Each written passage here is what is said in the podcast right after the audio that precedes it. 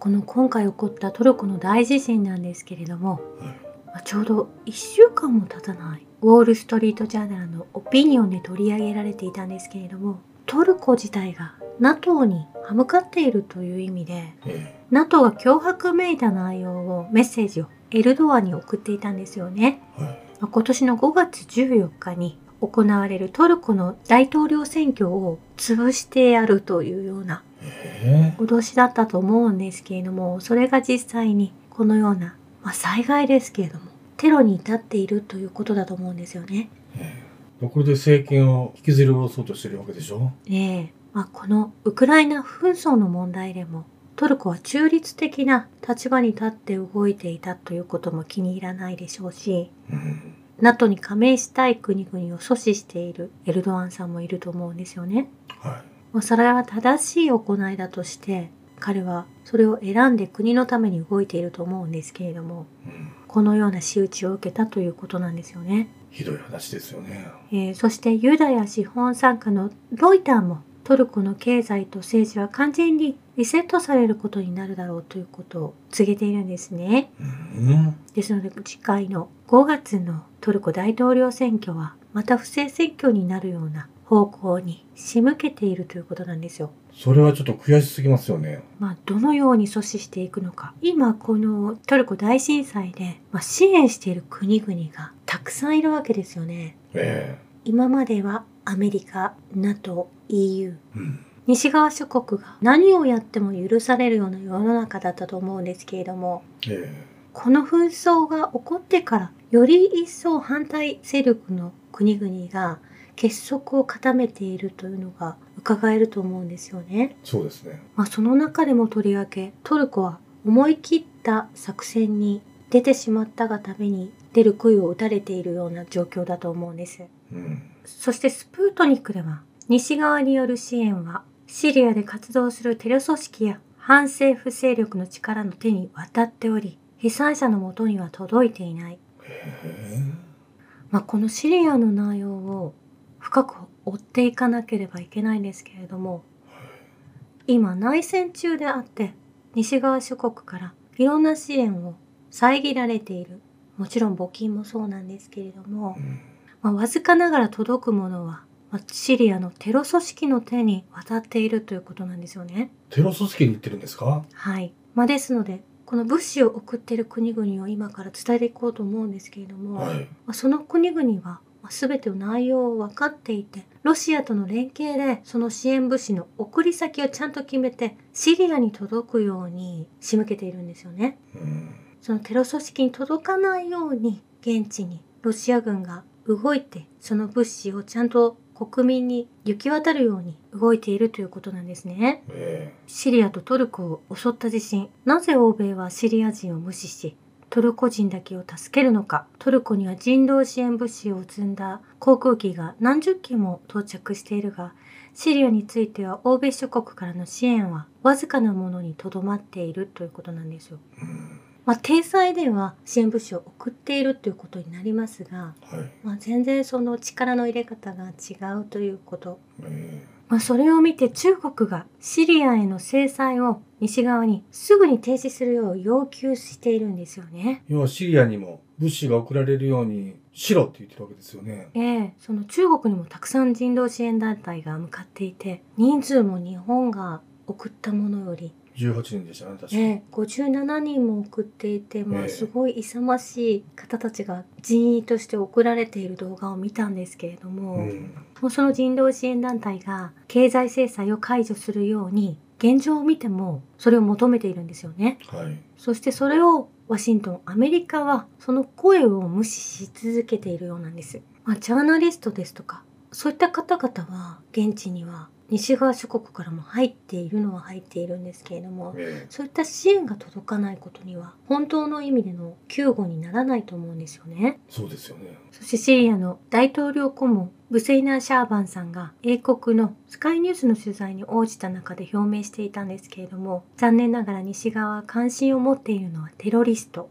ホワイトヘルメット。反体制派が管理するシリア北西部及びトルコで活動するボランティア組織が活動する地域だけにその支援が届いている。まあ、シリア人が暮らす地域に関しては無関心ですと伝えていらっしゃるんですよね。はい。そして実際のところは米国と欧州はそのホワイトヘルメットだけを保護している。そう言われているんですけれども。そのホワイトヘルメットと言われる人たちが被災した町から子供たちを救出する写真がいくつも上がってるんですけども、うん、このホワイトヘルメットが気になって調べてみたんですけれども、えまあ、正式名がシリア民間防衛隊と言われているんですけれども、まあ、シリアの反体制支配地域でボランティアを行っている組織なんですえね。うんまあ、ですがこのシリアの大統領も以前からおっしゃられているんですけれどもはい。この支援団体がホワイトヘルメットがアルカイダと共に結託していてそしてそこにやはりまた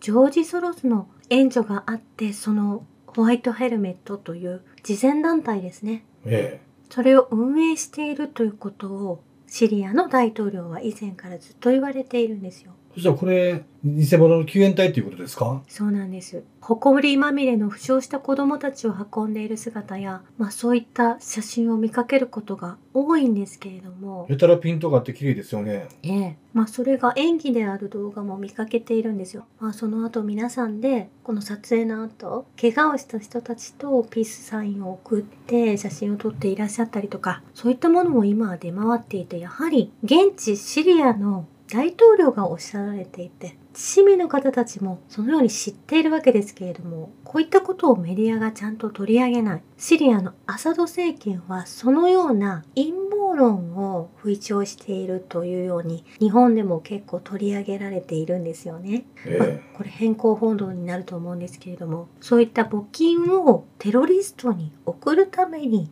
今までもこの内戦で子供たちを救ってきたというような位置づけでん。報道がなされているんです。まだこれ、募金詐欺ですね。うん。まあ、そしてそのホワイトヘルメットがいますし、そこには米軍もいて、まあ、アルカイダともつながりがあって、もう本当にいろいろ問題がたっぷりなんですけれども、その人たちがそこにいることで、シリアの物資を盗んでいる、エネルギーを盗んでいるということにつながってくると思うんですね。えまあ、ですのでこれ、パラサイトだなと思うんですよ。人の国にこのように入ってきて。えうん。救援を求めて、まあ、NGO としてボランティア活動をしている善意ある人たちに募金をくださいというようなことになっていると思うんですね。だからこれ、善意ある人たちのお金がテロリストを養っている可能性があるということですもんね。ええこれウクライナの問題と全く変わらないんですよね。このホワイトヘルメットはテロ組織との密接な協力でフェイクニュースやテロに関わってきたフェイク NGO だということなんですよ。えまあシリア版ウクライナ、その募金活動に騙されないように注意しなければいけないということなんですよね。まあ、これらをアメリカ、まあ、そのジョージ・ソロスの息がかかった団体、まあ、これを国連も知っているのかなと私は思っているんですけれども、えこれを見逃していること自体が、まあ、本当の意味でノールールでこれらを運営して、そしてシリアに分断を起こさせて、まあ、そこから物資も盗んでいるということなんですよね。うん。そしてこのシリアへの支援について注意点があるということが触れられているんですけれども、はい。シリアへの人々への支援は必ずシリア大使館を通してホワイトヘルメットや ISIS、アルカイダや NATO、CIA、モサドが運営するフェイクの各種 NGO を通さないように気をつけてください。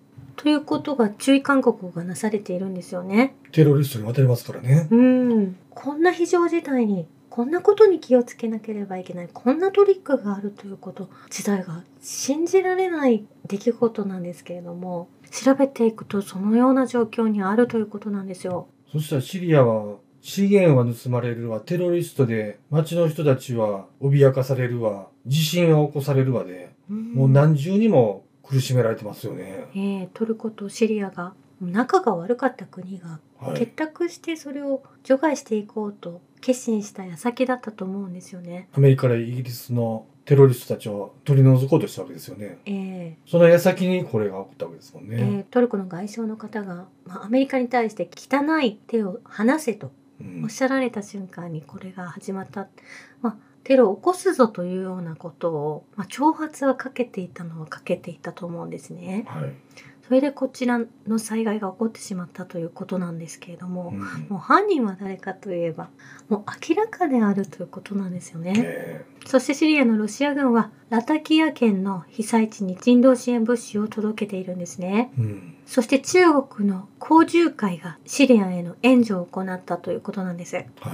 第一陣は5000人分の医療物資が9日北京から現地に向かっていてもう届いていると思うんですね。はい。そして中国のレスレスキュー隊先ほども申しましたけれども人数がすごく多いです。トルコで歓迎されていて、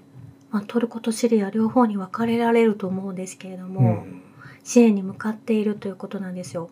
そしてマレーシアはトルコでの捜索、救助活動を支援するため3機関から70人の人材を派遣しているんですね。えそしてインドはトルコとシリアに救援物資と救助隊を飛行機6機分送っています。えはい。そしてロシアの非常事態省も地震被災者に35トンの人道物資を届けているということ。そしてアラブ首長国連邦からは10トンの食料、毛布、テントを積んだ飛行機がシリアのダマスカスに到着したと言われているんですね。えあそこにはイギリス、EU、アメリカからの物資はまだ届いていないという報告も上がってきているんですけれども、まあこれ連携が取れていて、ちゃんとシリアに。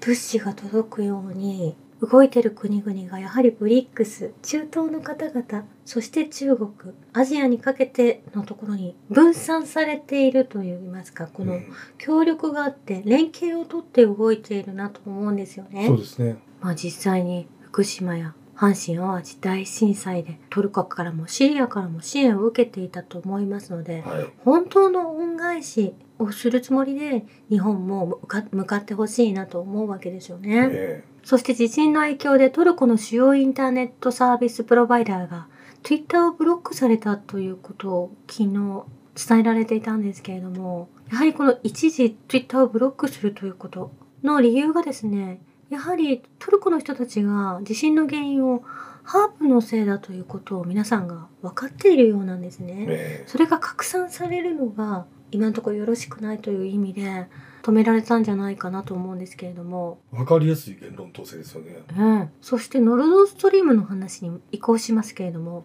はい。ノルドストリームの爆破の原因について米国の調査報道記者のシーモア・ハーシュ氏が2022年の夏の NATO の軍事演習バルトップスに参加した複数の米国人のダイバーらが爆破装置を設置し、それを3ヶ月後にノルウェーが作動させたため起きたとする記事を発表して結構盛り上がっていると思うんですよね。はい。まあ今までロシアがやったですとかという報道が日本でもなされてきたんですけれども、えこのような発表があってホワイトハウスは全くの脅威で完全なでっち上げだと述べているんですけれども、えうん。結局のところ FOX ニュースでも取り上げられるようになっていて米国はノルドストリームを破壊するためにロシアを侵攻させた、まあ、これをずっと潰したかったアメリカがいるんですよね。あまあ、ここで EU が気づかなければいけないと思うんですけれどあ。もえアメリカがこれを破壊したかった、まあ、それエネルギー利権ですよねえうんシリアからエネルギーを盗んでイラクに運んでとか、まあ、わからないようにエネルギーロンダリングもしながら、まあ、そしてアメリカのエエネルギーを EU に購入させるですとかそういった動きがあったと思うんですね。はい。これ EU を破壊しようとしているアメリカがいるということにこれなってくると思うんですけれども、えもうそこに気づかずにイギリスや EU が未だにウクライナに武器支援を行っているっていうところが、まあ頭が回らない人たちなのかなって思ってしまうんですよね。そして2020年にはマイク・ポンペオ氏がこのようにおっしゃられていたんですよね。トランプ政権時の国務長官ですよね。ええ、アメリカは何としてでもノルドストリーム2プロジェクトを潰すとはっきり明言されていたんですよね。あ、そうなんですか。うん。まあそのマイク・ポンペオ氏のことをトランプ氏は何もおっしゃられていないというところにもやはり不信感を持つところなんですよね。まあこれオバマ政権からずっと続いているので、えノルドストリームをストップさせたい、工事もさせたくないということをおっしゃられていて、まあそれずっと代々続いているわけで、バイデンまで続いている。まあ、これ途切れることなく、それは続けられてきた、これ作戦だったと思うんですよ。以上です。ありがとうございました